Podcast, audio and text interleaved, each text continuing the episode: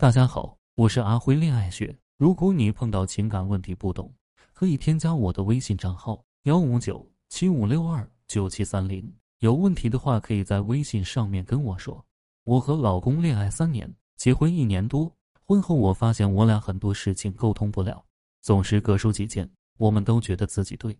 我尝试过软弱退让，可是心里很别扭。可能是我不够好，老公才无法包容我。我感觉无论如何我都不能开心了，特别想结束这段婚姻。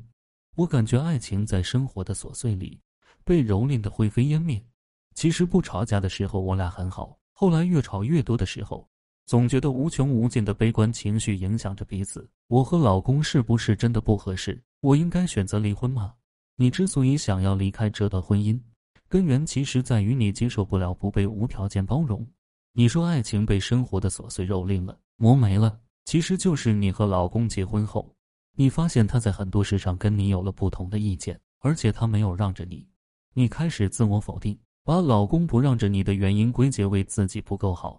你觉得只要你足够好，老公就会继续无条件包容你。正是你的这种认知，导致你现在的痛苦。其实，不管情侣也好，夫妻也好，一段健康的亲密关系中的双方，沟通和表达是平等的，绝不是一方永远让着另一方。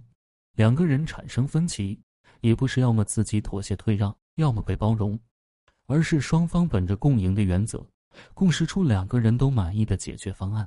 你说你和老公不吵架的时候，你俩感情很好，一吵架，负面情绪就会困扰你们。这说明你们的感情基础不错，只是没有建立起积极有效的沟通模式。你可以尝试我下面说的模式和老公建立沟通。当你发现你俩在面对一个问题时，又开始各抒己见，这时你告诉自己：虽然我认为自己说的对，但是老公肯对我表达他的想法，说明他没有关闭沟通渠道，他在争取我的认同，他需要我的认同。激烈的争执背后，其实是伴侣间强烈的依附需求。说白了，就是跟你掰扯的人，都是在乎你、对你有需求、有依恋、有期待的人。一个不在乎你或者对你完全失望的人，是不会向你表达自己的。从这个角度看，你就能够以更加积极的心态看待你和老公的冲突，你的情绪就会逐渐平稳下来，不至于说出激烈的话，让冲突升级。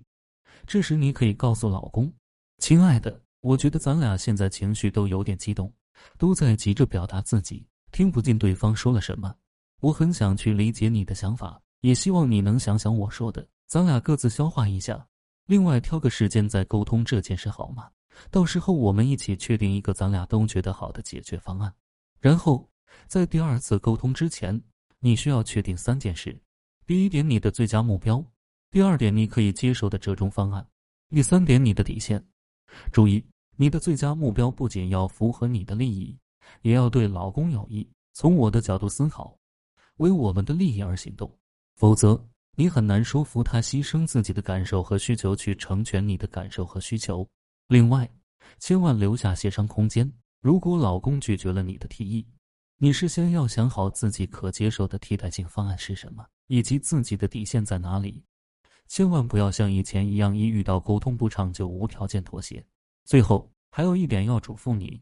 凡事不要寄希望于一次沟通就能解决问题，不要害怕所谓的矛盾隔夜，匆忙的为了消除矛盾而消除矛盾，只能是一方服软，粉饰太平。